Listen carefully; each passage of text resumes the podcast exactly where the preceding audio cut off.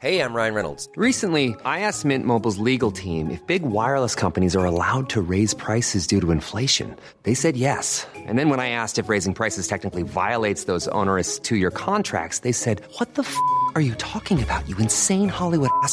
So to recap, we're cutting the price of Mint Unlimited from $30 a month to just $15 a month. Give it a try at mintmobile.com slash switch. $45 upfront for three months plus taxes and fees. Promo rate for new customers for limited time. Unlimited more than 40 gigabytes per month. Slows. Full terms at mintmobile.com. Si como buen escuchante de este podcast te gusta llevar una dieta variada y equilibrada y tener un estilo de vida saludable, la complementación adecuada con aminoácidos asociados a nutrientes esenciales como vitaminas y minerales puede ayudarte a mantener una actividad óptima del organismo.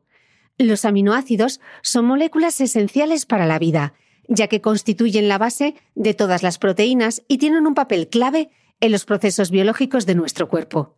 Por ejemplo, el colágeno y la elastina de la piel son ricos en prolina y glicina, y la queratina de nuestro cabello y uñas es rica en cisteína y metionina.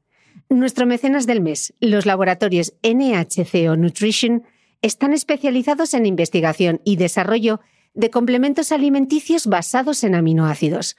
Cada una de sus fórmulas está desarrollada específicamente para cubrir, suplementar y satisfacer una necesidad concreta del organismo. Yo he empezado ya a probarlas.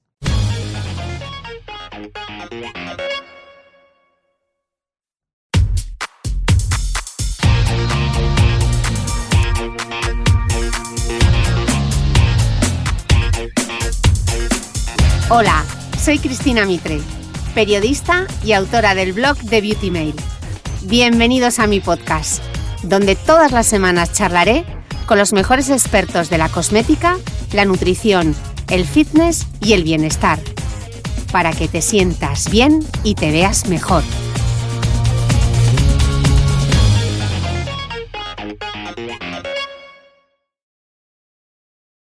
Bienvenidos todos a un nuevo capítulo del podcast y qué alegría tener conmigo aquí hoy a mi querida Gema Herrerías. Ya sabéis que este podcast comenzó con Gema, el primer capítulo en, en marzo que fui a hacer un curso a Sevilla con ella en 2018.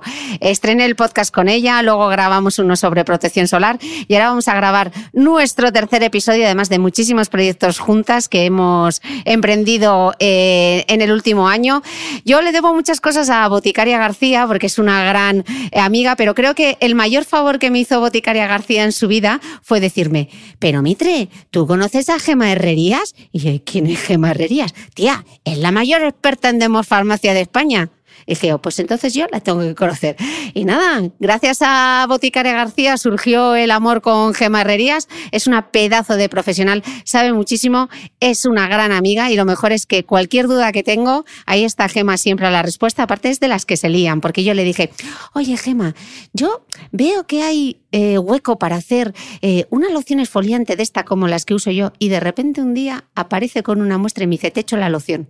Y bueno, y la loción esfoliante ha sido como el gran exitazo en las farmacias de toda España, rotura de stock, una auténtica locura. Luego hablaremos sobre el producto, pero hoy quería invitar de nuevo a Gema al podcast porque ya ha pasado el verano, ya ha pasado el verano y entonces ahora queremos recuperar la piel porque tenemos las manchas, porque nos falta luminosidad. Y hoy Gema nos va a dar las claves para recuperar la piel y para que todos y todas podamos construir una rutina de belleza sencilla eh, y que nos devuelva a la piel toda luminosidad, todo su jugo, toda su cosa, todo su glow, ¿verdad, Gema? Muchas gracias, muchas gracias Cristina por permitirme estar aquí por tercera vez en el tercer episodio. Qué ilusión, qué ilusión. Pues nada, vamos a ello. Ya ha pasado el verano y la gran mayoría tenemos manchas, que es ese bonito recuerdo que, el, que, que, que esos días de, de, sol y playa ha dejado en nuestra piel. Pero, eh, Gema, ¿por qué eh, se producen y cómo se producen las manchas en la piel? En primer lugar, em, a cada mancha hay que darle una solución y, siempre hay que descartar que pudiera haber algún tipo de malignidad en alguna mancha de nueva aparición que fuera necesario derivar al médico. Las manchas que normalmente aparecen ahora después del verano son manchas que, son hiperpigmentaciones benignas con un aumento de la melanina, del pigmento melánico, eh, formando eh, pecas, por ejemplo, el famoso melasma o cloasma si hablamos de embarazada, o la hiperpigmentación pues, inflamatoria después de un proceso inflamatorio en la piel, como pudiera ser el hacerse la cera en el labio superior o las lesiones inflamatorias de acné. En este caso, si están indicados los despigmentantes, y, son realmente las que nosotros podemos intervenir, que se han oscurecido tras la exposición al sol y ahora, después del verano, podemos tratar con despigmentantes. Hay otras manchas, los léntigos solares o seniles se llaman cuando son en personas más mayores, que ahí en cambio la aparición del pigmento es debido a un aumento del número de los melanocitos, no un aumento tanto del pigmento melánico y no son tan eficaces los despigmentantes. Vale, eh, pero claro, Gema, es que yo he estado todo el verano untándome de protector solar, venga ahí con la visera, tal, poniéndome el SPF 50, reaplicándome cada dos horas. Y me han vuelto a salir las manchas. ¿Por qué me han vuelto a salir las manchas si yo he hecho bien los deberes? Sí, aquí el factor principal eh, es la radiación solar. Eh, la radiación solar ultravioleta A no es, eh, los filtros solares no son 100% eficaces y va a haber un porcentaje de la radiación que va a llegar a la piel y va a provocar el fotoenvejecimiento, el envejecimiento por el sol y la aparición de manchas, aparte de ese daño indirecto en el ADN, las alergias solares. También eso se suma a la ultravioleta B, aunque sea de forma indirecta y después también la luz visible azul a la que estamos expuestas, incluso si no hemos estado todo el verano en la playa, que agrava la aparición de manchas, provoca también un, un envejecimiento de la piel, no hace daño tan directo al, ADN, no provoca cáncer de piel, pero sí que agrava todos los signos como son las manchas. Cuando, cuando estás hablando de luz azul, esa es la luz que emiten las pantallas del ordenador, las luces LED, eh, la tablet, todo eso, ¿no? Que si tienes, si ya eres una piel con, con melasma y ya es una piel con manchas, pues el problema se agrava, ¿no? Claro, incluso si no has estado en la playa, has estado en una oficina y aparecen en las zonas del rostro, incluso puede aparecer en los brazos si estás con el ordenador, con la pantalla con la televisión todo el rato al lado de los brazos. Y entonces eh, estamos viendo que para esas, eh, hablas de dos tipos de manchas, las, las, el tipo melasma y luego las que se producen por la edad. Las de la edad parecen mucho más, las seniles parecen mucho más difíciles de, de corregir con cosmética, pero en cambio el melasma eh, sí que podemos matizarlo, ¿no? ¿Cuál es la batería o cuál es la mejor estratégica para la mejor estrategia para combatir esas manchas? Claro, en primer lugar es eso, identificar el tipo de mancha, si hay una influencia genética por envejecimiento, hormonal o por medicamentos también, de ahí que tengamos que eh, irnos al foco del origen de, la mancha. En el caso del melasma, las pecas, eh, sabemos que es por la exposición al sol. Pues en primer lugar, lo que hay que hacer, aparte de hacer un tratamiento despigmentante, es evitar la exposición al sol durante también el invierno, protegerse adecuadamente, porque no es solo protegerse, sino protegerse con medidas físicas, sombrero, con gafas, utilizar el protector solar todos los días del año, la cantidad suficiente, renovarlo a lo largo de la jornada, ya lo hemos dicho un montón de veces y es que la efectividad del tratamiento despigmentante va a estar condicionado por el uso correcto del protector solar, que además debe de ser de amplio espectro. Hemos visto frente a la radiación ultravioleta pero también la B, la infrarroja y la luz visible azul. Y también tener en cuidado a aquellas personas que tomen medicamentos que sean más sensibilizantes al sol, que lo pueden consultar en la farmacia con su médico, para eh, tener más precaución todavía.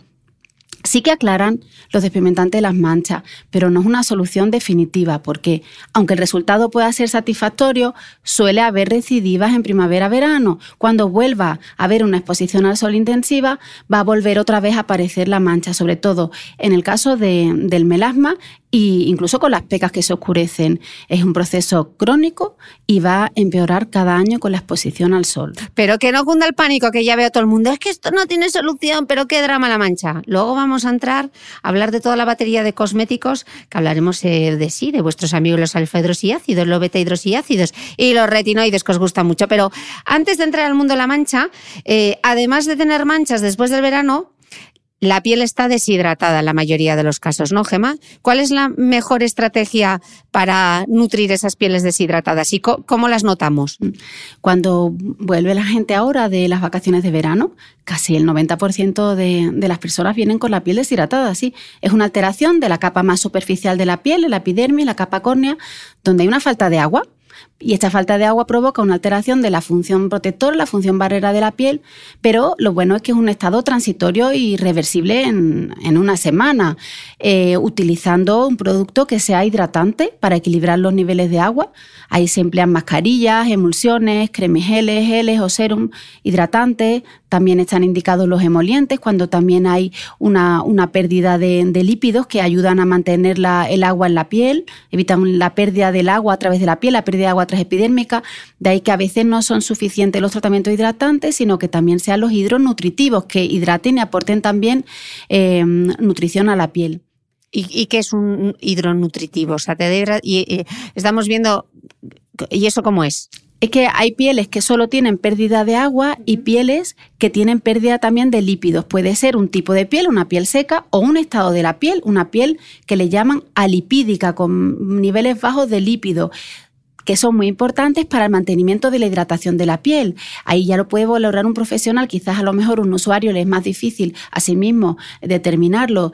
Existen medidas de parámetros biofísicos con unas onditas que nos dan la medida de la cornometría, de la hidratación y la, sebometría con un sebúmeter y se puede valorar si realmente son solo bajos los valores de agua o también los valores de lípidos. Porque... Y si tenemos bajos los niveles de lípidos, ¿qué ingredientes son los que debemos buscar? Pues ingredientes que sean más emolientes, por ejemplo, la ceramida, que no solamente humectantes e hidratantes. Los humectantes, por ejemplo, bueno, como luego te voy a preguntar qué debe tener una hidratante, yo, te, hago luego si quieres un listado. Un listadito y un resumen para que no nos, para que no nos perdamos. Pero es importante eso, diferenciar. Una cosa es una piel seca y otra cosa es una piel deshidratada, pero puede haber pieles que estén secas y deshidratadas. Por eso también decís muchas veces que puede haber una piel grasa y deshidratada muy frecuente. De hecho, me ha sorprendido em, incluso el posicionamiento de un laboratorio que, viendo en la red que estaba buscando otra cosa estos días, y habían sacado un pack para piel grasa deshidratada. Es una, una marca de farmacia, ¿puedo decir el nombre? Sí, claro. 5.5, eh, y han sacado un kit para estos casos cuando la piel grasa está deshidratada, porque quizás hay que ser, tener más cuidado de no poderla sobreengrasar, pero sí mantener la, la hidratación y están diseñadas para, para este motivo. Perfecto. Hemos visto que tras el verano la piel puede tener las manchas, tenemos la piel deshidratada y la piel grasa, ¿qué le pasa a la piel grasa?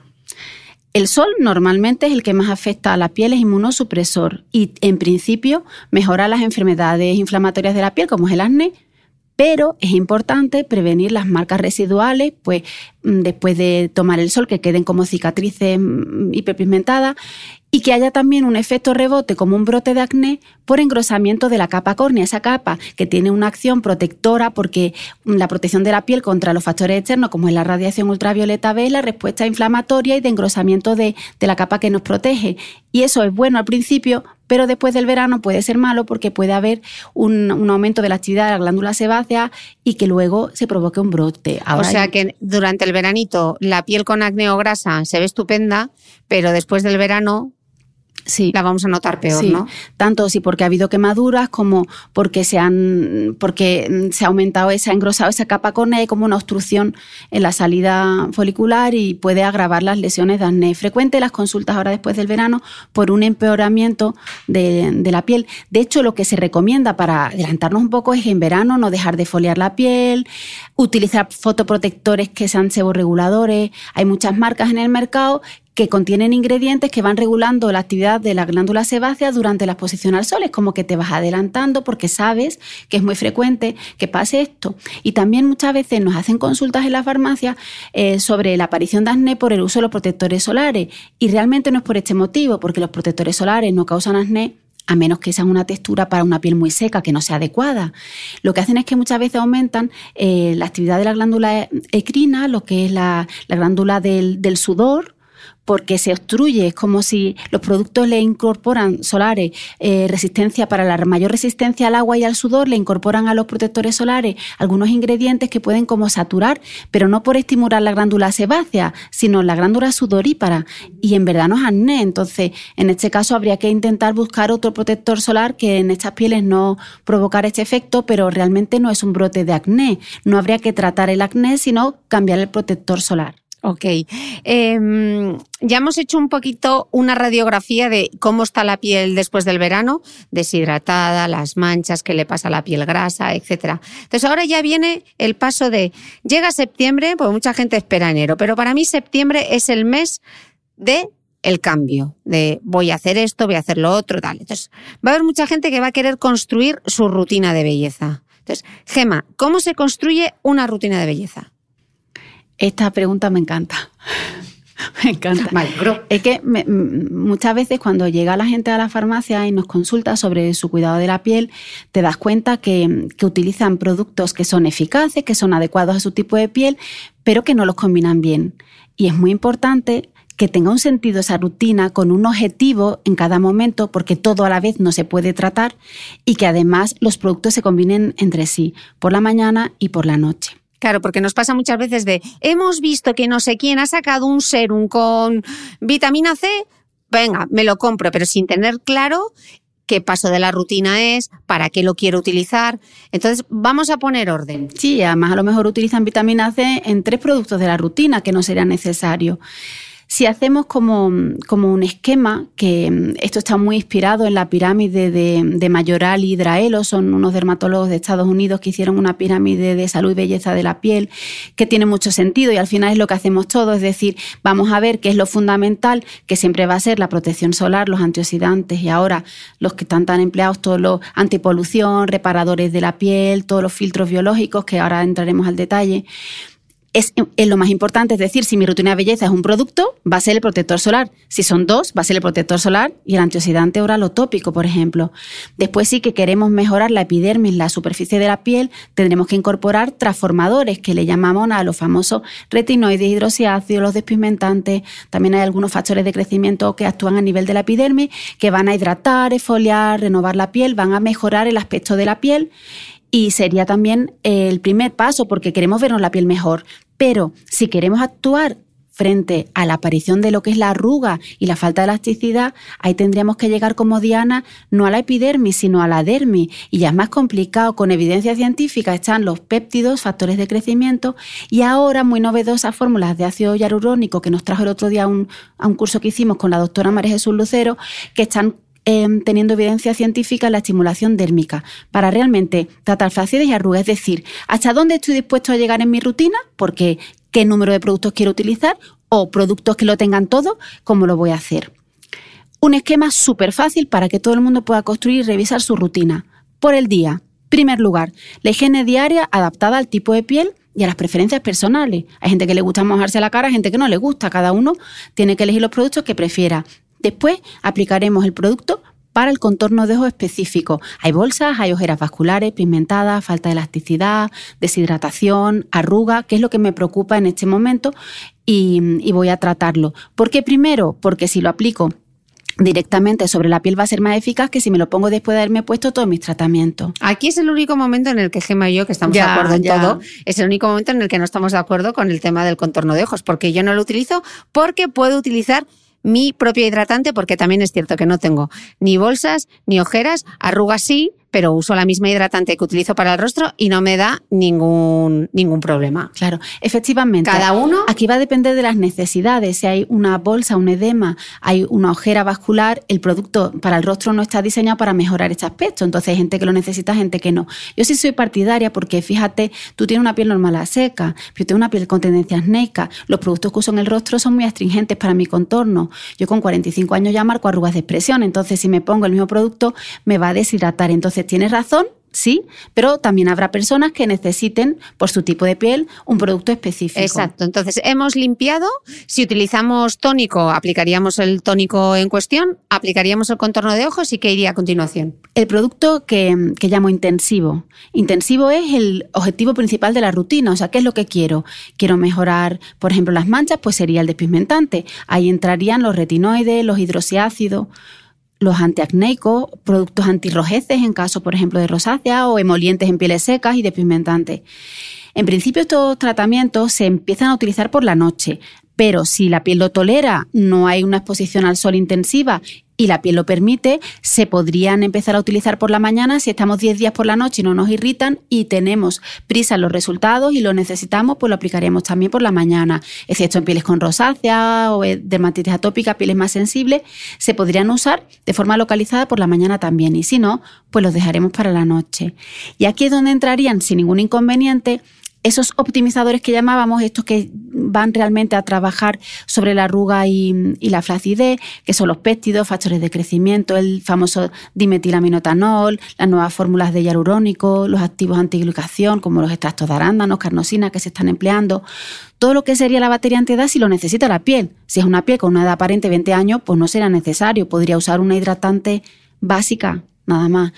Y luego, dentro de la barrera fundamental, los antioxidantes orales y tópicos, orales y tópicos y luego la protección solar mínimo de 30. Entonces, voy a hacer yo un resumen porque seguro que está... ¡Ay, qué lío que ya me he liado! Imagínate un ejemplo, a ver si lo haríamos bien. Me limpio con lo que me dé la gana, pero me limpio. A continuación, me echo mi tónico, si uso, que igual no lo uso. Luego me echo mi contorno de ojos, que igual lo uso o no lo uso. Y luego de repente yo tengo un serum dacelaico porque me preocupa la mancha, por ejemplo, pues me lo aplico. Pero es que también quiero un poquito de luminosidad. Entonces me aplico, después del acelaico, me puedo aplicar mi vitamina C, que igual es una ampolla, gema, o es una crema hidratante o cualquier otro tratamiento. Y el último sería mi SPF, ¿no? Puede ser una cosa así. También hay que tener en cuenta las texturas, ¿no, Gema, que, que vayamos a utilizar. Hmm. El objetivo principal de la rutina, si aquí es la mancha, sería primero el acelaico, pero si fuera, por ejemplo, la luminosidad, es que también depende de la concentración de la vitamina C, pero mm, usaríamos primero a lo mejor la vitamina C. Tenemos que pensar que los productos van de menos a más densidad. Entonces, buscar, según el objetivo de la rutina, aplicar primero el de menor densidad, el que sea más fluido, para poner encima. Yo sí puedo poner un serum encima una ampolla, si esta ampolla tiene más densidad. Se puede incluso en la mano probar las dos texturas y ver cuál se absorbe primero de la otra y elegir los productos en función también del objetivo de la rutina, porque si a mí lo que realmente me preocupa es la mancha, lo mejor que el despigmentante me lo ponga primero y lo elija en la textura más fluida para ponerlo en primer lugar sobre la mancha. Y luego también hay productos que lo tienen todo. Oye, y si encuentro un serum que tenga el ácido acelaico con la vitamina C, por ejemplo, pues me lo pongo junto. Mucho más, eh, más cómodo. Y luego solo la protección solar. Y ante la duda, consulte a su dermatólogo o a su farmacéutico para que, le, para que os pueda echar una mano. Pero no tengamos esta prisa de me lo quiero echar todo y me lo quiero echar todo a la vez. Por eso es importante lo que dice Gema de construir la rutina y tener claro cuál es nuestro objetivo. La mancha, la mancha. La falta de luminosidad, la falta de luminosidad. La hidratación, la hidratación. Y ir ahí combinando, porque si no lo que nos puede pasar es ese término que me gusta tanto que dice Gema, la piel asfística, que está asfixia, porque la habéis puesto tanta cosa que está amarilla, cetrina y, le da reacción todo, ¿no? Totalmente, y cada vez hay más. ¿eh? El exceso de información en Internet hace que la gente se lo ponga todo. Y son productos que están bien diseñados mm. y que están indicados para ella. Pero si se pone cinco cosas una encima de otra, al final no le van a hacer efecto y va a acabar saturando la piel con los malditos quistes de Miliums. Mm. Vale, entonces teníamos nuestra rutina de mañana con esos pasos y luego la rutina de noche, ¿cómo sería? El desmaquillado antes de la higiene, súper importante, no confundir un producto para limpiar la piel con uno para desmaquillarla, sobre todo si te maquillas mucho. Si llevas polvo no podrías hacerlo, pero mm, si llevas una base, una prebase, llevas los, los polvos, llevas un montón de productos en los ojos, desmaquillado e higiene adaptada. Luego el contorno de ojos si lo usas y ya finalmente el producto intensivo. En principio, en la mayoría de las pieles es suficiente con utilizar un producto de forma nocturna. Mm, a menos que sea una piel muy seca y necesite complementar con un producto adicional, pero por la noche también eh, es importante que la piel eh, realmente se le aporte lo que necesite con productos mucho más concentrados, con una actividad más intensiva, puesto que no estamos expuestos a la radiación solar y centrado en mi objetivo principal. ¿Qué me preocupa más de todo ahora? Si quiero tratar eso, voy a buscar un producto que sea muy eficaz en ese, en ese mm, objetivo, mm, como sea la mancha, por ejemplo, y voy a centrarme en la mancha. Si es una piel muy seca, pues a lo mejor después del tratamiento de manchas en ampolla o en serum, pudiera aplicar una crema. Pero es que ya estos productos a veces son suficientes y muchas veces ponemos más de lo que necesita nuestra piel. Ok. Eh, bueno, ya tenemos construido un poco el orden y ahora llega la pregunta del millón, que es que todo el mundo, como estamos todo el rato hablando de la, de la belleza ácida y de los ácidos, creo que sería conveniente hacer un repaso de cuáles son esos ácidos básicos y cómo es su manual de uso. Entonces, empecemos por los primeros de los que más estamos hablando últimamente, que son los alfa-hidroxiácidos, los famosos ajas. ¿Esos qué son y qué hacen? Eso mm, generalmente se le llaman alfa-hidroxiácidos al ácido glicólico, que es el más conocido, pero también están el láctico, málico, tartárico, cítrico y mandélico. Estos ácidos ya según la concentración y su formulación se pueden usar a diario en estos intensivos o de forma semanal, porque a mí me gusta una o dos veces en semana sustituir el tratamiento nocturno por uno más intensivo, sobre todo en los meses ahora que vienen de, invierno. Y estos ácidos eh, se utilizan ellos solos o combinados con con otro tipo de, de ácidos. Para mí, sigue siendo muy importante el usarlos de forma progresiva según tolerancia para el usuario en su casa general. Distinto es con un control de un dermatólogo en consulta, que sería otra cosa diferente, como dice la doctora Cristina Guren, que tiene toda la razón, pero para el usuario libremente o incluso manejado desde la farmacia, es mejor ir haciéndolo progresivo según tolerancia para evitar una dermatitis de contacto en la piel. Por ejemplo, nunca ha usado ácido. Bueno, pues en vez de empezar por 25, empieza por un 6, un 8%. Y cuando lleves un mes, empieza a meter uno de un 20%, con sentido.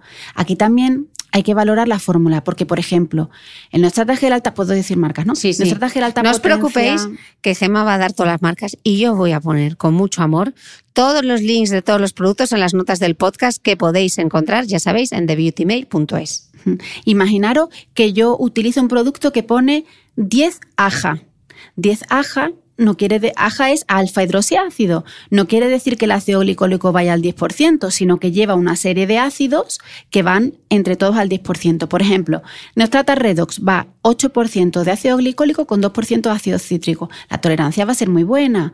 Ahora, si nos vamos al alta potencia R de Neostrata, el serum 25 aja, lleva un 23% de glicólico y un 2% de ácido cítrico. Y es mucho más intensivo, tiene que ser una piel con una buena tolerancia y que haya previamente usado algún tipo de ácido. Y eso, Gema, porque siempre nos pasa, caballo grande, ande o no ande. Eso no siempre es así, ¿verdad? No hay que buscar ya para empezar, no, lo quiero con más concentración para que me haga más efecto. En mi experiencia en la farmacia, lo que se consigue es una dermatitis de contacto. Vienen a la farmacia con un eritema, con mucho picazón, hinchazón, y a veces tenemos incluso que derivar al dermatólogo porque la piel está muy mal. Y ya si por retinoide, una dermatitis de retinoide, por retinoide, no merece la pena, no hay prisa. La piel tenemos muchos años para tratarla y es mejor ir poco a poco. Sí que ir subiendo paulatinamente para mejorar la función barrera, incluso en pieles sensibles, con un objetivo final de ir mejorando porque al final tu piel se va acostumbrbrando a esos niveles de ácido, pero con sentido y sin prisa. o sea, que, que, para empezar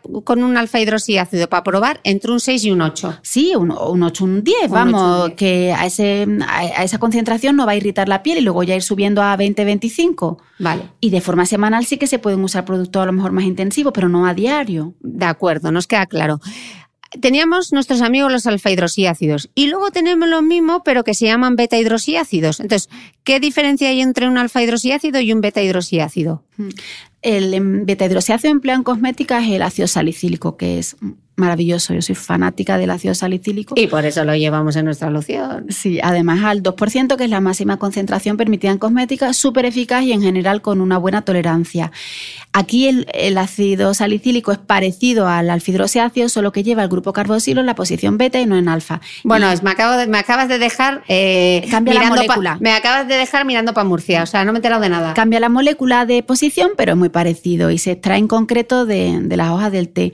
La diferencia fundamental entre los alfa-hidroxiácidos y los, los aparte de la longitud de la cadena de, de la molécula, ¿no? de su cadena de, de carbono, es que los beta-hidroxiácidos, ya hablamos del ácido salicílico, que es el que se emplea en cosmética, es soluble en lípidos, en los aceites. A diferencia de los alfa-hidroxiácidos, tiene una mejor capacidad para penetrar en las zonas más seborreicas de la piel. Entonces, claro, esto lo que quiere decir es que para piel grasa el que hay que coger es el beta-hidroxiácido, porque lo que hace es para que nos entendamos a los barrios sésamo, disolver la grasa, ¿no? Sí. Eso es lo que quiere decir. Maravilloso para brillos, poros dilatados, para mm, regular la grasa, pero que incluso te encuentras pieles que no son acnéicas, no son grasas, pero tienen brillos en la zona central, en la Yo, por frente, ejemplo. nariz, aletas de nariz, tú que viajas muchísimo además, pues se puede complementar. La ventaja de utilizarlo de forma focal es que pues lo pones en las zonas que lo necesite. Y por ejemplo, con la loción nuestra es que te haces cualquier crema, la haces en esa zona seborreguladora y mantiene el poro súper bien. Es, es bacteriostático, la bacteria que prolifera en, en el acné, el Cutibacterium acne, lo va a regular muy bien, pero es que además es foliante, comedolítico, tiene una acción. Bueno, el otro día me hizo mucha gracia, leí en redes, porque yo toda la vida había dicho que el ácido salicílico era queratolítico, pero es que ahora eh, lo leí en una. ¿Y eso qué significa? Bueno, queratoli- quera- o sea, queratolítico sería que haría como una especie de, de foliación de la superficie de la piel que va, a, que va, que va a romper las uniones de intercelulares de, de la queratina. Pero, pero hoy, que lo que te iba a contar, en un perfil nuevo que se ha creado de una persona, es secreto, yo sé quién es, pero es secreto, eh, es súper experta en, en dermofarmacia, que se llama Cosmética en Active, muy interesante. Luego os pondré el link y luego la seguiré yo porque ahora ya me ha causado sí. a mí mucha Pues, intriga. Ahora dice que se dice, en vez de queratolítico, desmolítico, porque textualmente dice que rompe las uniones celulares, los desmosomas, en vez de los filamentos intercelulares de queratina. Entonces me parece una, actualización del término, igual que antes era la bacteria eh, Propionobacterium acnes y ahora se ha renombrado como Cutibacterium acne, pues que está al día en todo esto y ahora vamos a decir que en vez de queratolítico es desmolítico. Pues nada, la próxima vez que vayáis a la farmacia y pedáis un beta hidroxiácido, le vais a decir que ya no es queratolítico, sino es que, espera que ya no me acuerdo, Desmolítico. desmolítico. Nos ha quedado súper claro. Pero entonces ahora nos vamos a liar un poco más, porque además de los alfa hidroxiácidos y los beta hidroxiácidos, hay una cosa, me encantaría que me escuchase ahora mi profesora finita de química de segundo de BUP, para que vea cómo lo pronuncio todo de bien. Los PHAs y los PHBAs, que es el ácido lactobiónico o la gluconolactona. ¿Estos qué son? Porque de estos se están hablando mucho también ahora. Sí, la, la- pues también son primos de los otros, son parecidos, tienen una mayor longitud de la cadena de carbono, son moléculas más largas, por lo cual la absorción es mucho más lenta, porque lo- el glicólico irrita mucho al principio, bueno, en algunos casos, precisamente porque como una cadena muy corta, tiene menor tamaño, penetra muy rápido. Pues esto, los polihidroxiácidos, la gluconolactona, el lactobiónico, penetran muy suavemente y se tolera muy bien en pieles sensibles, incluso para mejorar la función barrera en pieles con rosácea, en dermatitis atópica. Son muy eficaces, pero irritan mucho menos. Entonces, para pieles sensibles Ideales. que quieran probar eh, iniciarse en los ácidos, igual en lugar de ir hacia el alfa hidroxiácido, que le puede irritar un poquitín más, pues puede ir por este tipo de ácidos, ¿no? Y además son súper hidratantes, incluso más hidratantes que los alfa-hidroxiácidos a nivel del estratocornio, la superficie de la piel, la epidermis. Hidratante, se reacciona muy bien la piel, incluso eso con pieles con rosácea. De hecho, hay un producto que me gusta muchísimo, que ha sacado Neostrata, que es el Renner Neutralizing eh, Serum, que es un serum que, que es Que el repítelo, que yo me he perdido. ¿El serum qué? Red- Redness Neutralizing Serum. Ah, muy bien. Serum antirrojeces antiedad. Lleva un 1% del ácido lactobiónico y un 5% de la gluconolactona. Co- Sería un 6 PHA. Estamos acostumbrados a los eh, 10 AJA, pues esto sería 6 PHA. Sería un 1 de lactobiónico más un 5 de gluconolactona.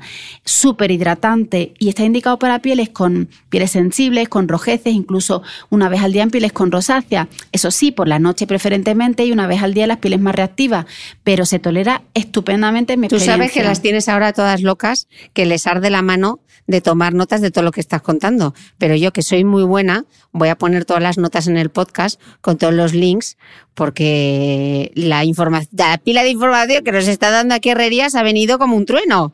Eh, y, ahora ya, o sea, si habéis tomado notas con los alfa hidroxiácidos, los beta hidroxiácidos, el lactobiónico y el rayo láser de Darth Vader, ahora os vamos a hablar de los retinoides. porque es el ácido estrella. Vamos a hacer, venga, vamos a hacerles un mini resumen, aunque ya hemos hablado mucho de los retinoides. Hay un podcast completo con la doctora Cristina Eguren, donde tenemos todo lo que necesitas saber sobre los retinoides, pero vamos a hacer una mini guía, Gema, para que, eh, para que cuando lean la etiqueta sepan que es una cosa y otra. ¿Qué son? A ver, eh, Aquí hay diferentes nombres de lo mismo. Hay gente que conoce el retinol, que es, el, es, un cosmético, es el clásico, que en el listado de ingredientes se reconoce como retinol, que es la vitamina A. Pero luego hay un montón de derivados del retinol que se usan en cosmética, que mm, aquí hay desde el ácido retinoico, que es un sinónimo de la tretinoína, que sería un medicamento, o hay un registro de producto sanitario, pero ya no sería un cosmético. Y luego está el retinaldehído, que sí es un cosmético. Y después están todos los ésteres que tienen una mejor tolerancia en la piel, siguiendo, o sea, siguen siendo eficaces, menos eficaces que el retinol, pero se toleran mucho mejor. Por ejemplo, el retinil acetate, retinil propionate, retinil palmitate, tienen nombres muy parecidos todos estos ésteres. Entonces, el ácido, mm, ácido el, ácido retinoico es el más irritante, pero el más eficaz. Después está el retinaldehído, el retinol y los ésteres de retinol, es decir, del ácido retinoico a los ésteres de retinol va de mayor a menor eficacia, pero también la tolerancia está en el orden opuesto, es decir, quien tenga una piel sensible con un éster del retinol o retinol en glicosfera no le va a irritar la piel. Ahora las pieles más resistentes pueden usar retinaldehído y ácido retinoico que va a ser más eficaz. Ya aquí habrá que elegir el producto según si es la primera vez que lo usa, la sensibilidad de, la piel y luego el objetivo de la rutina, porque el retinol es antioxidante, por ejemplo, también. A lo mejor tú lo quieres usar como antioxidante o no. Tú tienes la piel ahora mismo muy, muy, muy engrosada, muy envejecida y quieres utilizar los retinoides para disminuir el aspecto ese engrosado del estrato córneo para normalizar la queratinización de tu piel. O a lo mejor aumentar la velocidad de recambio de la epidermis y la capa superficial, porque los retinoides mejoran las manchas porque no son despimentantes en sí como los hidroxiácidos, sino que aumentan la velocidad de recambio de la epidermis, es decir, es como si hicieran una exfoliación, pero no tienen un efecto directo en la melanina o el melanocito, como pasa con los hidroxiácidos. Y además también hacen una piel más joven porque aumentan el volumen de la capa más superficial de la epidermis, hay un aumento de la estructura de esas crestas y papilas dérmicas que te ponen una piel mucho más jugosita, mucho más joven, a la vez que folian. Es que parece una contradicción, pero hace las dos cosas. Folian en superficie y luego aumentan el, el volumen de la epidermis. Eso a nivel superficial. Pero es que además en profundidad los retinoides aumentan el número de las células, los fibroblastos que fabrican el colágeno y la elastina, o sea que rejuvenecen y evitan la, pérdida de fibras de colágeno. Sí o sí, todo el mundo debería usar retinoides, eh, salvo contraindicaciones como pueda ser, por ejemplo, el embarazo y la lactancia por precaución. Mm. Entonces, una pregunta, Gema, porque esta es la. Ya sé que no hay edades para utilizar determinados cosméticos, pero va a ser la pregunta del millón. Eh, ¿A qué edad hay que empezar a utilizar los retinoides?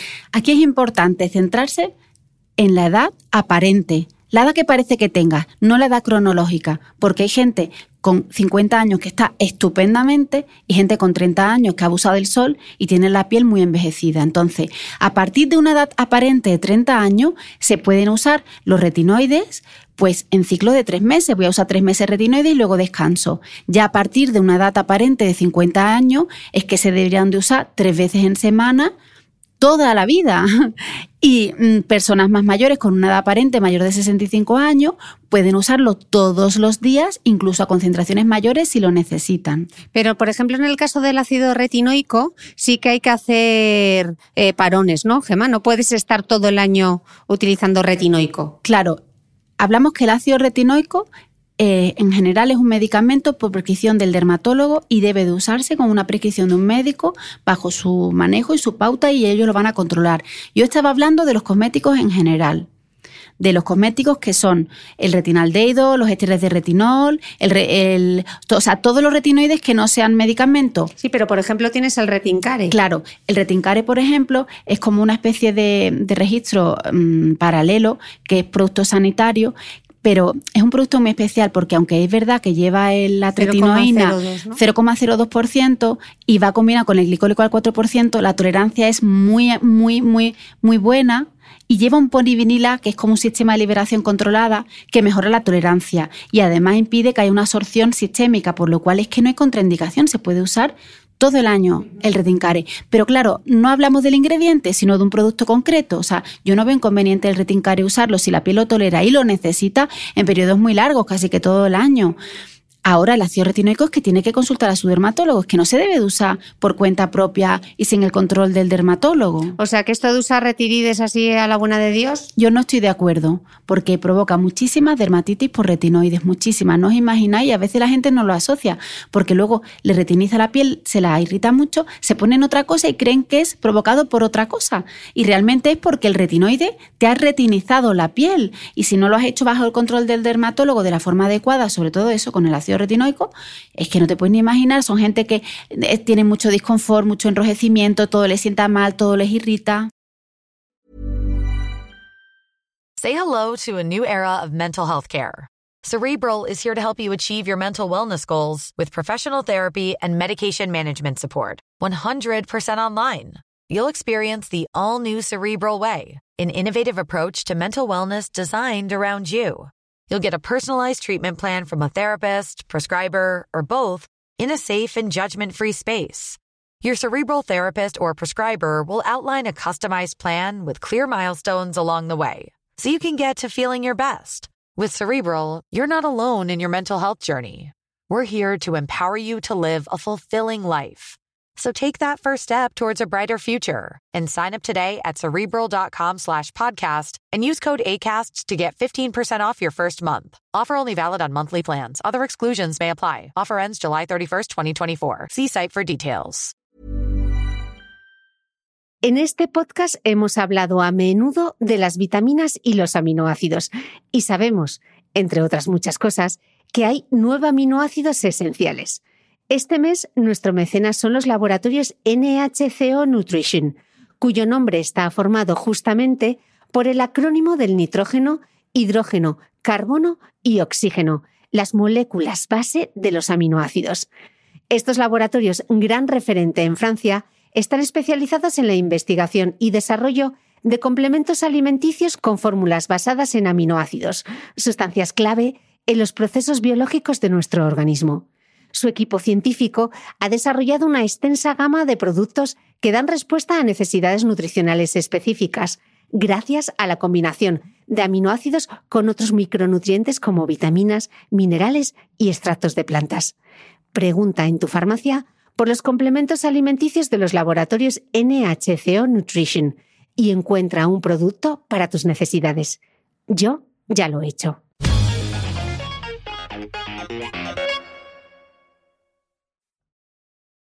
Vale, entonces, pensando en quien nos está escuchando, alguien que dice, jo, pues si Gema dice que esto de los retinoicos, de los retinoides es la pera limonera, yo quiero probarlos.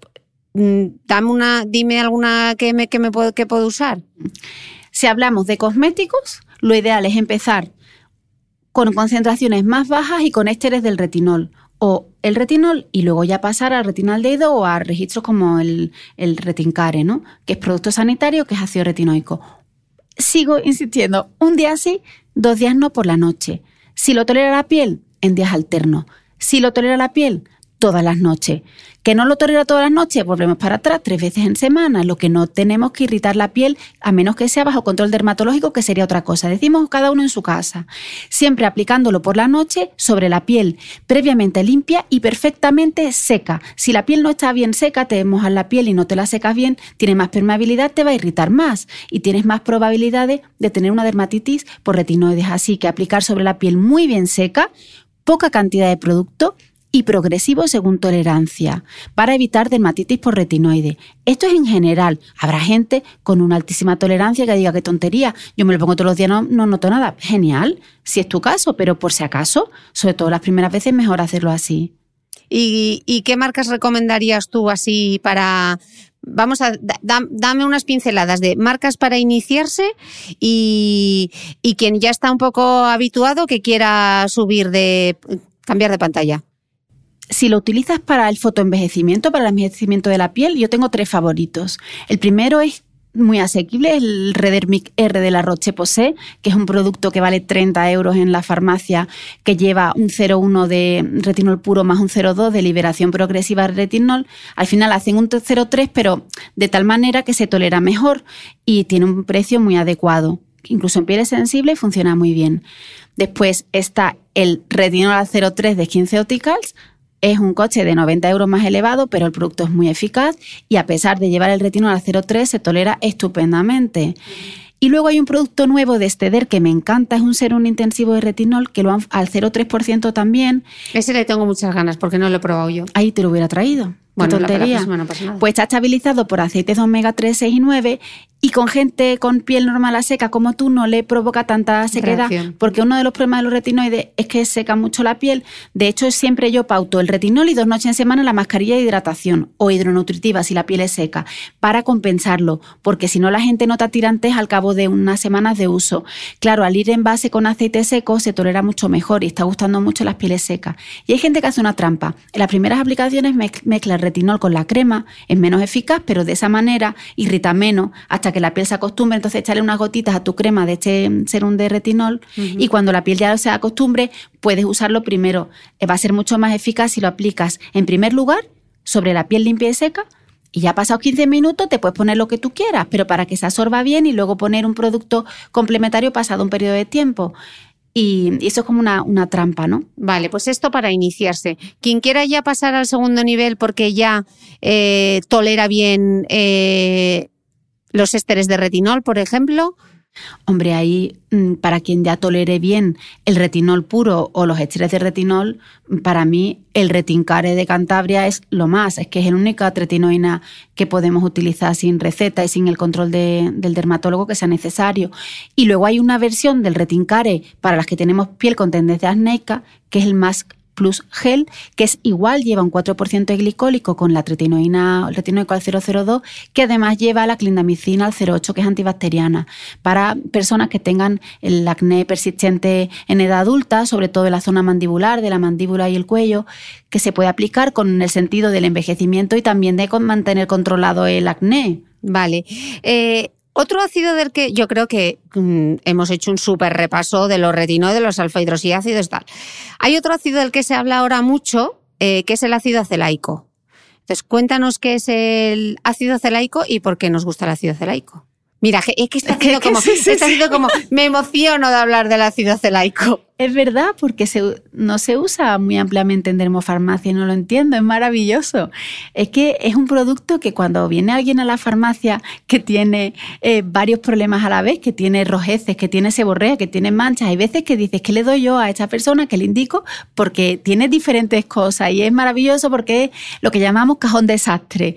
Te sirve para regular la grasa, es un inhibidor competitivo de la enzima 5-alfa reductasa, va a disminuir la, la producción de sebo, es además bacteriostático, en el Cutibacterium acne, estas bacterias que nos dan la lata a las pieles acnéicas las va a mantener eh, controladas, disminuye la población de las bacterias y luego además regula el recambio celular dentro del folículo, va a hacer como una acción exfoliante y desobstructora del folículo y además es despigmentante, es un inhibidor de la tirosinasa, por lo cual va a disminuir la formación de melanina, la síntesis de melanina. Entonces, esto que estoy pensando con todo esto que me estás diciendo, este es para la que tiene la piel grasa, que le preocupan las manchas. Y tiene rojeces. ¿Y tiene rojeces?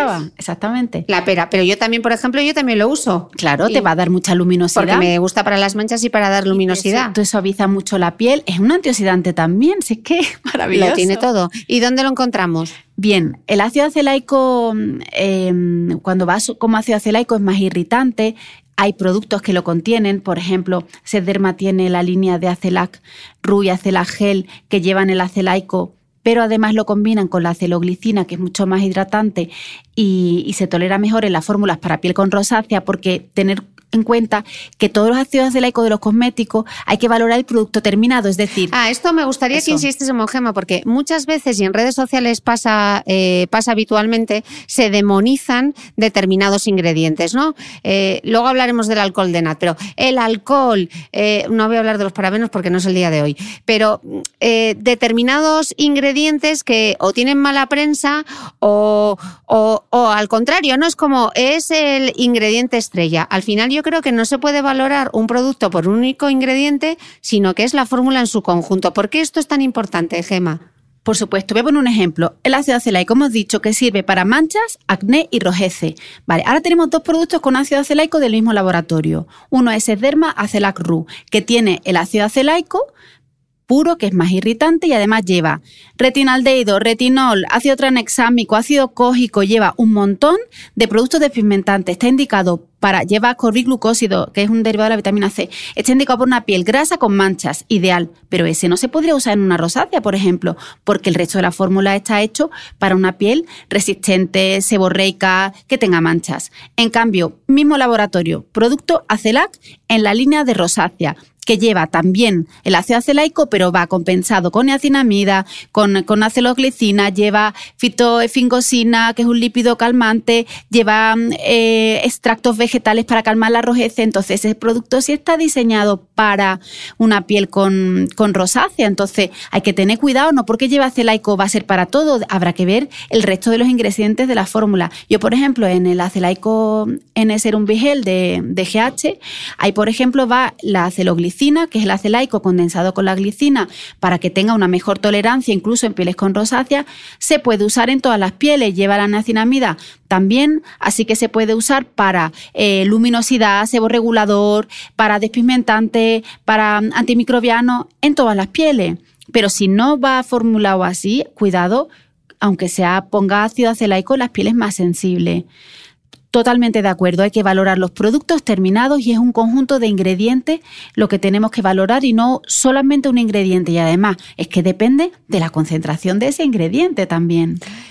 Bueno, yo ya estoy con el atobiónico, el retinoide, el acelaico, pero Gemas, que yo lo único que quiero es una hidratante. Eh, ¿Cómo se elige una hidratante? Bien, aquí volvemos a lo que estábamos comentando de la importancia de la hidratación, pero que en algunos casos es importante que también lleve emolientes, porque para mantener el agua de la piel y evitar la pérdida de agua transepidérmica debe de haber unos lípidos cementantes, unos lípidos que sostengan esa hidratación. Entonces, si la piel no está solo deshidratada, sino que además está lipídica, baja de lípidos, baja de sebo, es importante que aparte de sustancias hidratantes, tengan unos componentes que sean emolientes, y, lipídicos. Y una pregunta, ¿esos componentes hidratantes, cómo los veo yo cuando miro el bote? Bien, las sustancias se clasifican en humectantes, que son las que captan agua, retienen agua, como puede ser, por ejemplo, el ácido hialurónico, eh, giroscópico, retiene su peso en agua, los alfidrosiácidos, que son exfoliantes, pero despimentantes, pero que también son hidratantes, colágeno, elastina, el sorbitol, la glicerina, un montón de azúcares glicólicos, los protoglicanos famosos, que son los glicosaminoglicanos, como el ácido hialurónico unidos a proteína, todos estos van a mantener el agua de, en la piel. Y luego están las sustancias oclusivas. Forman como una película, una barrera sobre la piel e impiden que se evapore el agua, impiden la pérdida de agua transepidérmica. Y estos son muy interesantes, como la famosa parafina, las vaselinas, los aceites. Pero, Gema, que eso crea una barrera plástica en la piel y luego la piel no respira. Claro, pero es que, claro, depende de la formulación, del objetivo. Si es un producto que solamente se va a utilizar para hidratar una piel porque lo necesite, está bien. Ahora, si es un producto antiedad de noche y no va a permitir la eficacia de los activos el que lleve la parafina líquida, entonces no, es que claro, no es el ingrediente Pero malo que la bueno. parafina no es plástico, o sea, que, que primero la piel no respira, la piel transpira. Y segundo, la parafina es oclusiva, pero eso no quiere decir que cree una barrera plástica sobre la piel. Hace oclusión y Una evita barrera. que se hace una barrera y evita que se que el agua se evapore. Pero que mm, esos conceptos erróneos tan comunes en redes sociales, por Dios, desechémoslo ya, porque no es así. O sea, si está en la fórmula y es oclusivo, hay a pieles que les va eh, absolutamente fenomenal y no tienen ningún problema.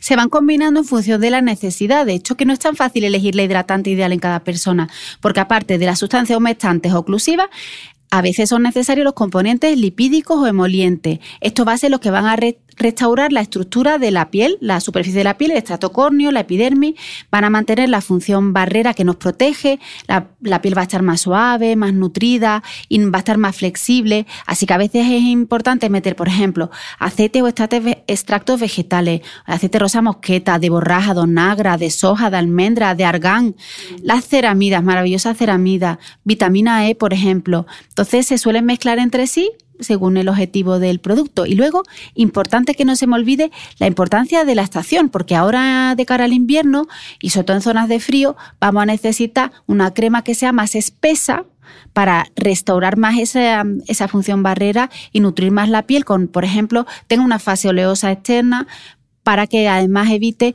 hacer una película y evite que se evapore el agua. Y en cambio en verano, imagínate, en zonas como la mía de Sevilla, se van a buscar cremitas mucho más ligeras que aporten más agua a la piel porque hay mucho sudor y mucho calor y es lo que se necesita. Entonces también va a depender de la época del año. Claro, y yo muchas veces mi estrategia personal, por si alguien la ayuda, yo tengo una hidratante que es súper básica, que tiene humectantes, oclusivos, etcétera, y luego toda la batería cosmética para las manchas o para la luminosidad, tal, eso yo lo aplico o en forma de serum o en ampolla, etcétera. Entonces, eh, que cada uno tiene que customizar un poco como su rutina, ¿no, Gema? ¿Qué hidratantes te gustan a ti?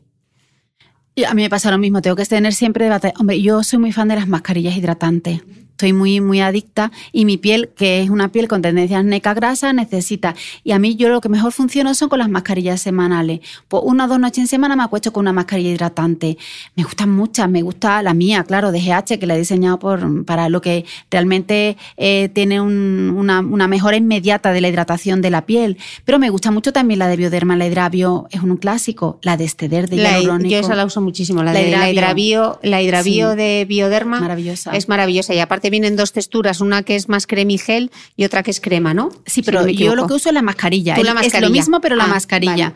Y después Teder tiene también una, una, mascarilla de la línea de intensiva de hialurónico, que es maravilloso, a varios pesos moleculares, porque luego ya está la sofisticación de la fórmula. O sea, ya ahí puedes poner el ácido hialurónico, por ejemplo, a alto peso molecular que solo hidrate o incluso incorporarle a bajo medio peso molecular, puedes ponerle manteca karité. Bueno, las combinaciones son múltiples. Múltiples. A mí es que me gusta ese momento de echarme la crema y darme, o sea, toda la batería cosmética está muy bien, el despimentante, el tal, la luminosidad, pero a mi chica ¿qué quieres que te diga? Mm, me da gusto darme un poco de masaje con una crema hidratante. Entonces uso desde la hidravio de Bioderma hasta el embriolis, o sea, cremas que son súper básicas, porque luego ya lo, que quiero que sea el objetivo de mi rutina, yo lo aplico como un serum, como una ampolla, etcétera. Pero está bien, porque es que si la piel no está hidratada, no la puedes tratar. Es que es la base de cualquier rutina la hidratación. Si tu piel está deshidratada, te va a irritar un despigmentante, un hidroxiácido, un retinoide. Entonces, haces súper bien descansar algún día de ácidos y acostarte con una crema o con una mascarilla e hidratar la piel, que es algo fundamental. Y beber agua también, porque hay gente que donde falla es que tampoco bebe mm. agua. Y es necesario beber agua también. Vale, eh, Gemma, se oye mucho hablar ahora sobre la microbiota de la piel. Eh, de hecho, yo grabé un podcast sobre microbiota y es un tema que quiero volver a tocar. Eh, ¿Qué es la microbiota de la piel y por qué parece que ahora es el trending topic? Sí, aquí lo primero eh, que hay que tener en cuenta, bueno, que la microbiota, el microbioma es el conjunto de bacterias, hongos, virus que tenemos en la piel desde que nacemos, que eso es algo normal y que además es bueno porque nos ayuda a reforzar la función barrera, la famosa función barrera de la piel, frente a patógenos externos y además juega un papel súper importante en la protección medioambiental y en nuestras funciones inmunológicas. Pero estos ingredientes que están saliendo, que me imagino que te refieres, ¿no? De forma en cosmético, mm. hay que tener en cuenta varias cosas. Los probióticos ahora que parecen, probióticos y prebióticos que parecen estar tan de moda en las formulaciones cosméticas, mm. ¿no?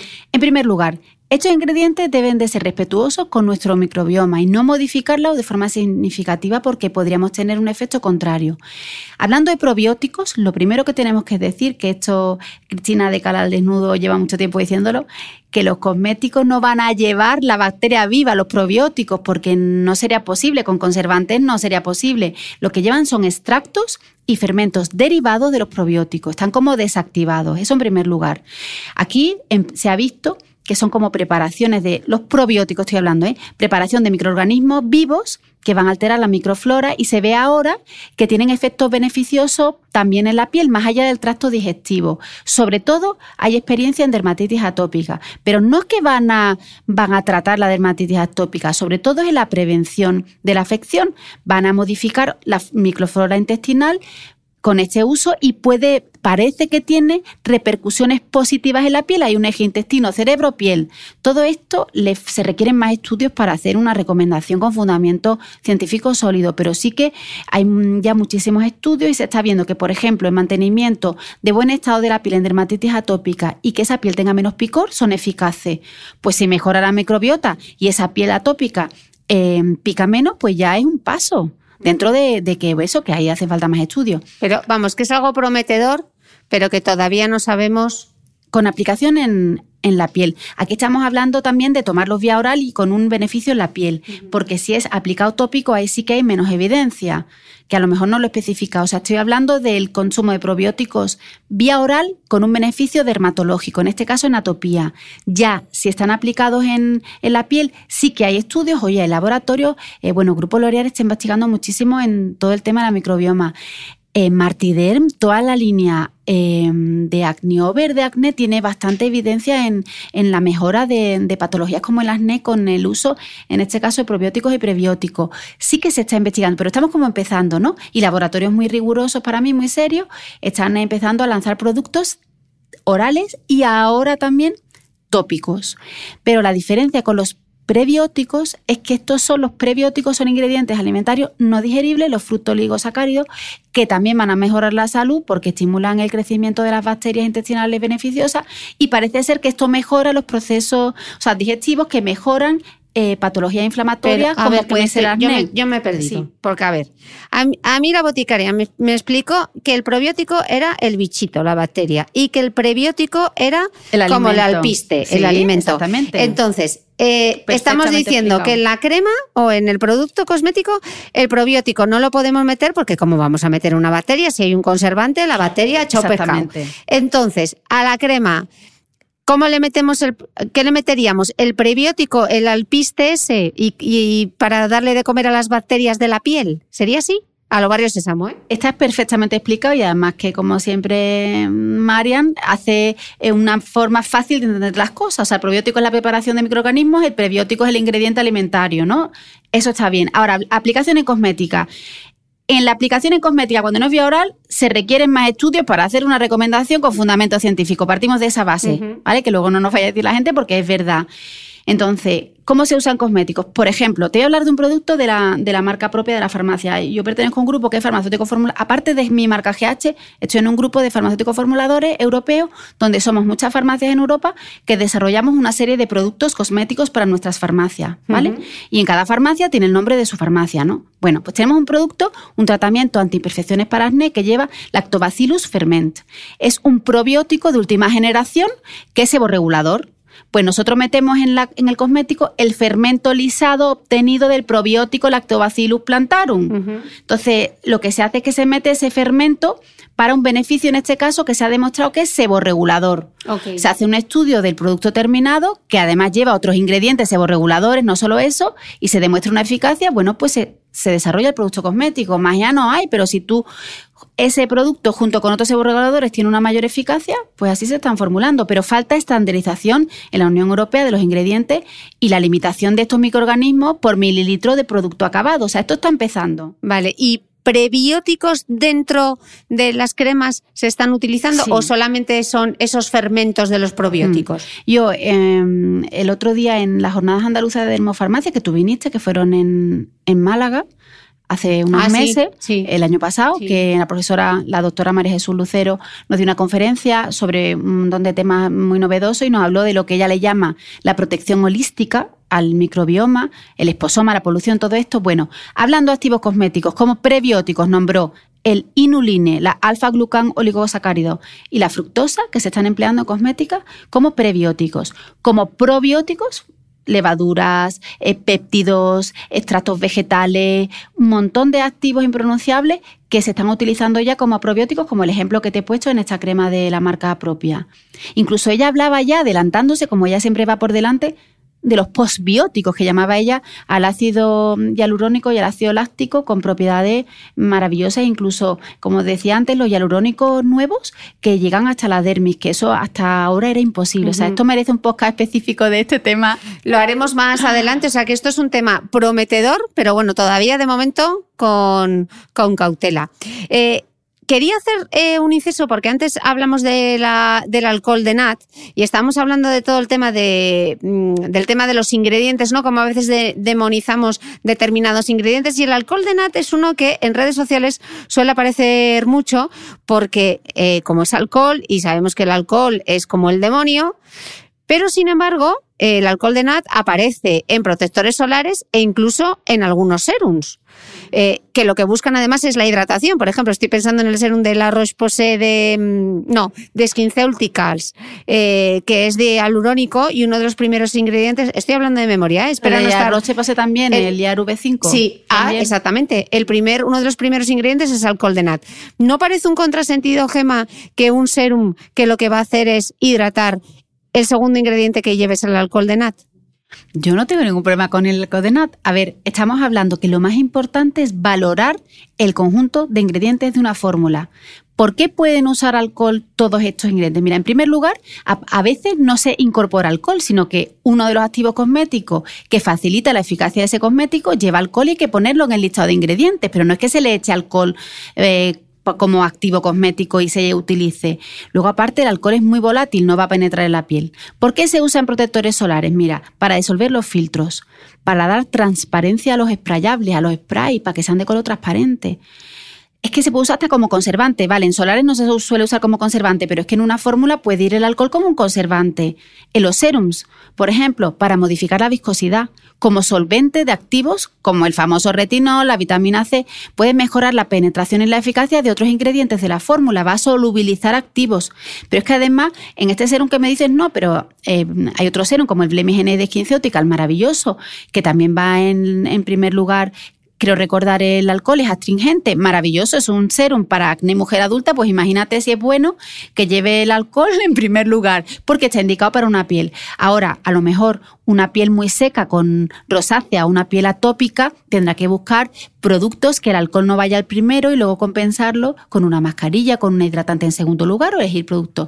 Pero hay fórmulas que a lo mejor llevan alcohol, pero ya va en segundo lugar después del agua y está compensado en la fórmula con un montón de extractos oleosos y no hay ningún inconveniente. Yo es que soy fan, yo defiendo eh, la, eficacia, la seguridad de los, de los cosméticos que llevan, que llevan alcohol. Ok, yo creo que nos queda súper claro. Y ahora es el momento en el que yo quiero anunciar en este podcast que Gema y yo tenemos una súper novedad. Venga, cuéntalo tú. No, dejo. cuéntalo tú, cuéntalo tú. No, no, que por bueno, favor. después del súper éxito que ha tenido nuestra loción exfoliante de uso diario, eh, nos habéis pedido mucho porque, claro, yo, nosotros la lanzamos en formato de 100 mililitros, eh, porque, claro, yo como viajaba tanto, me molestaba mucho que en mi rutina de cuidado habitual tener que dejarme la loción exfoliante, etcétera, porque como son botes grandes, pues no me entraba el bote en el neceser para viajar, porque ya sabéis que en los viajes solo se pueden llevar botes de 100 ml. Pero ha sido tal la respuesta tan brutal eh, que la gente, como estaba haciendo pedidos de 4 en 4, pues hemos decidido que la loción exfoliante pues la vamos a presentar en un cómodo formato de 200 ml. Clac, clac, clac, clac, todo el mundo aplaude ahora. Bueno, Gema, haznos un repaso de la. Yo ya he hecho la introducción al formato. Ha- Hagamos un repaso así rápido sobre la fórmula. Eh, ¿Por qué nos gusta tanto y por qué está teniendo tanto éxito? La verdad es que estamos súper contentas, ha sido increíble y la respuesta al feedback es impresionante y una muy buena tolerancia en, incluso en pieles sensibles. A ver, la celoglicina, que hemos estado hablando de, ella, el ácido acelaico con la glicina, es que es maravillosa para todo, para manchas, para seborrea, para rojeces, es hidratante además, al 3% es una concentración con una altísima tolerancia para todas las pieles y va a mejorar muchísimo la luminosidad. La gente dice, mira, me noto eh, la piel muchísimo mejor, más hidratada, más elástica, aparte del tono regulado y, y te incluso también regula el sebo. Si además le unes un 2% de ácido salicílico microencapsulado con una altísima tolerancia también, salvo excepciones, habrá gente con piel muy muy sensible que pueda usarla solo una vez por la noche de forma localizada, pero en general se, se tolera súper bien y, y esa tolerancia además permite poderla usar a diario. Es una exfoliante de uso diaria, donde además eh, va a mejorar muchísimo el equilibrio y, y va a mantener los poros limpios. Compensado todo con el extracto de algodón, acordaros, hidratante antiinflamatorio también, y el agua de rosas, que era, era lo que pedía Cristina que sí o sí tenía que echar, que, que mejorara mm, lo que es la, la circulación, es antioxidante, venotónico y antienvejecimiento, la fórmula es impresionante. Bueno, pues ya sabéis que a partir de ahora la loción 5 Acelai, que es eh, Gema Herrerías Cristina Mitre, está disponible en formato eh, 200 ml. La podéis usar mañana y noche. No es una limpiadora, es una loción esfoliante. Se aplica después de limpiar la piel. Aplicas la loción, la podéis utilizar, aplicar con un algodón o directamente con las manos, dando un masaje vigoroso para mejorar la, la microcirculación de la piel, como decía Arturo.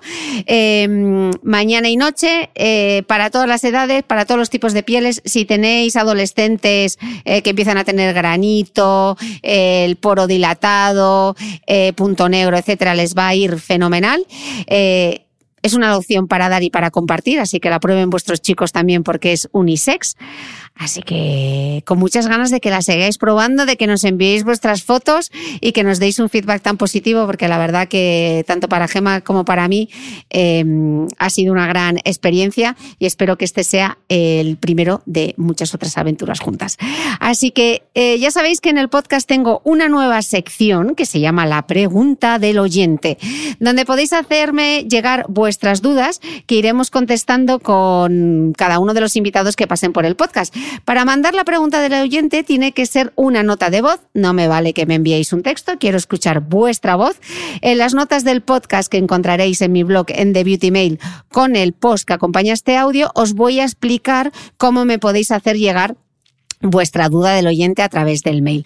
Así que vamos a escuchar la duda del oyente para que Gema le dé respuesta. Hola Cristina, ante todo enhorabuena por tu trabajo. Mi duda es la siguiente. Quiero incorporar la vitamina C a mi rutina diaria. En reiteradas ocasiones has comentado que ensucia el poro. Quincenalmente yo gasto un exfoliante de Sesderma, Mandelac, para limpiarme la cara. ¿Sería suficiente? ¿Tendría que hacerlo más habitualmente? ¿No es suficiente ese exfoliante para limpiar el poro de la vitamina C? Muchas gracias. Muchas gracias a ti, querida escuchante. Gema, ¿qué nos dices? A mí me gusta el Sederma Mandela Scruf, eh, lo que pasa que al final es una exfoliante mecánica, tiene microgránulos de polietileno, ¿no? que son como estas bolitas que tú notas cuando exfolia, y a veces es una eficaz exfoliación, claro que sí, además lleva el ácido mandélico, que sería un complemento a la fórmula maravilloso, pero como tú pongas mucha cantidad de producto o tengas la vitamina C abierta durante más de 24, 24 horas o al aplicar el producto no lo apliques bien y te pongas mucha cantidad en la nariz, la persona que tenga el poro dilatado o incluso pieles secas, también lo estoy viendo, acaba el poro negro. Para eso se tiene que usar este tipo de foliantes básicas, pero hay que incorporar una limpieza que sea más por absorción. Sería como una mascarilla que absorba la suciedad y que absorba la suciedad del poro.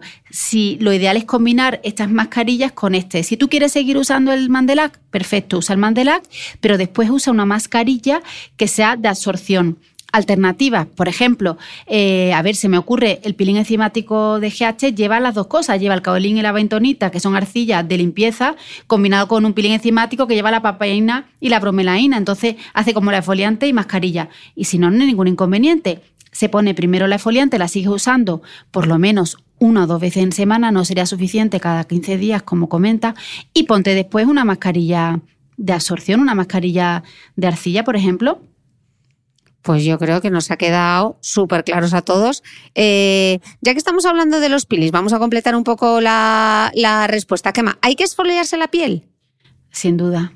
Es que para mantenimiento de la capa córnea la capa de la epidermis, la última capa, lo que se ve, está lleno de células con queratina que se van desprendiendo a modo de escama y si tú no eliminas por exfoliación esas escamas, cuando apliques los cosméticos, los cosméticos no son tan eficaces y además es que ni siquiera el maquillaje te queda bien, se van acumulando ahí en la superficie de la piel y tú tienes que regenerar la piel con la exfoliante y limpiar esos poros, la impureza, los restos de cosméticos. ¿Y, una, ¿y cuántas veces por semana? Eso va a depender de la tolerancia de la piel, tipo de piel y luego de la concentración del producto. Por ejemplo, la foliante que comentaba ella, la Mandela, mm, se puede usar sin problema uno o dos veces en semana, excepto en pieles sensibles, que a lo mejor se usaría cada 15 días, porque fuera muy sensible la piel. Ahora, un peeling químico al 20% de ácidos, pues a lo mejor una o dos veces en semana como mucho, en pieles normales y en pieles sensibles cada dos semanas, sobre todo pieles sensibles y muy finas. Ahí, cada dos semanas. En pieles acnéicas, grasas, gruesas, como si te quieres foliar tres veces en semana, sin ningún inconveniente. Ok, ¿y peeling mecánico, peeling químico, enzimático? A ver, yo personalmente los peelings mecánicos, estos que tienen estas bolitas, por medios físicos, con estas partículas abrasivas, los usaría para extremidades, brazos y piernas. A mí no me gusta la piel, porque un signo de envejecimiento característico es la fragilidad capilar. Y hay personas que como lo hacen con los dedos o con y frota, cepillo, frota, que nos gusta mucho. Sí, alteran mucho. Entonces yo no soy nada partidaria, más los veo menos ineficaces. A mí me gustan más por absorción, me gustan muchísimo los peeling químicos, pero lo suelo combinar los peeling químicos con peeling enzimáticos que tengan esta acción también combinados con mascarillas o por sí mismos, que limpien bien el poro. También me gustan los peel-off, son estas matrices que te pones, son como polímeros formadores de gel que los levantas en una capa gruesa y se queda toda la suciedad pegada. ¿Sabes? Como estas máscaras. Claro, hay gente que se le queda pegado la ceja, pero a mí me gustan también. Pero yo, los, los- los mecánicos son los que menos me gustan, los que se llaman los scrubs. Yo voto por los químicos combinados con los enzimáticos. Bueno, qué pedazo de podcast nos acabamos de grabar. Deben tener notas, les debe arder ya la cabeza de todo lo que hemos contado, de todo lo que hemos dicho. Todas las notas estarán, ya sabéis, en thebeautymail.es, todos los productos. Y este podcast yo sé que le vais a dar al rewind para tomar bien de notas, por favor. Eh, etiquetadme en Instagram con todas esas notas que habéis tomado, que estoy segura que han sido muchísimas. Bueno, Gemarrerías, este podcast que hemos grabado, una máquina, una hora y diez aquí hablando de lo humano y lo divino. Se te ha pasado volando, ¿eh? Volando. Bueno, Gema, muchísimas gracias. No hay dos sin tres ni tres sin cuatro. Volverás al podcast. Haremos algún otro directo. Nos seguiremos liando la manta a la cabeza porque nos va la marcha a las dos. Y a vosotros, muchísimas gracias y nos escuchamos de nuevo el próximo domingo. No olvides que todas las notas de este capítulo están en mi blog de beautymail.es. Además, si no quieres perderte ningún capítulo del podcast de Cristina Mitre, suscríbete a thebeautymail.es y a cualquiera de las aplicaciones en las que puedes escuchar mi podcast, como Spreaker, Apple Podcast, Spotify, Evox y YouTube. Solo tienes que buscar el podcast de Cristina Mitre y darle a suscribir. Y un último favor, si entras en iTunes y me dejas un comentario y además me regalas unas estrellas, ayudas a que este podcast tenga cada vez más visibilidad y pueda seguir creciendo. Te espero el próximo domingo con una nueva entrega del podcast de Cristina Mitre.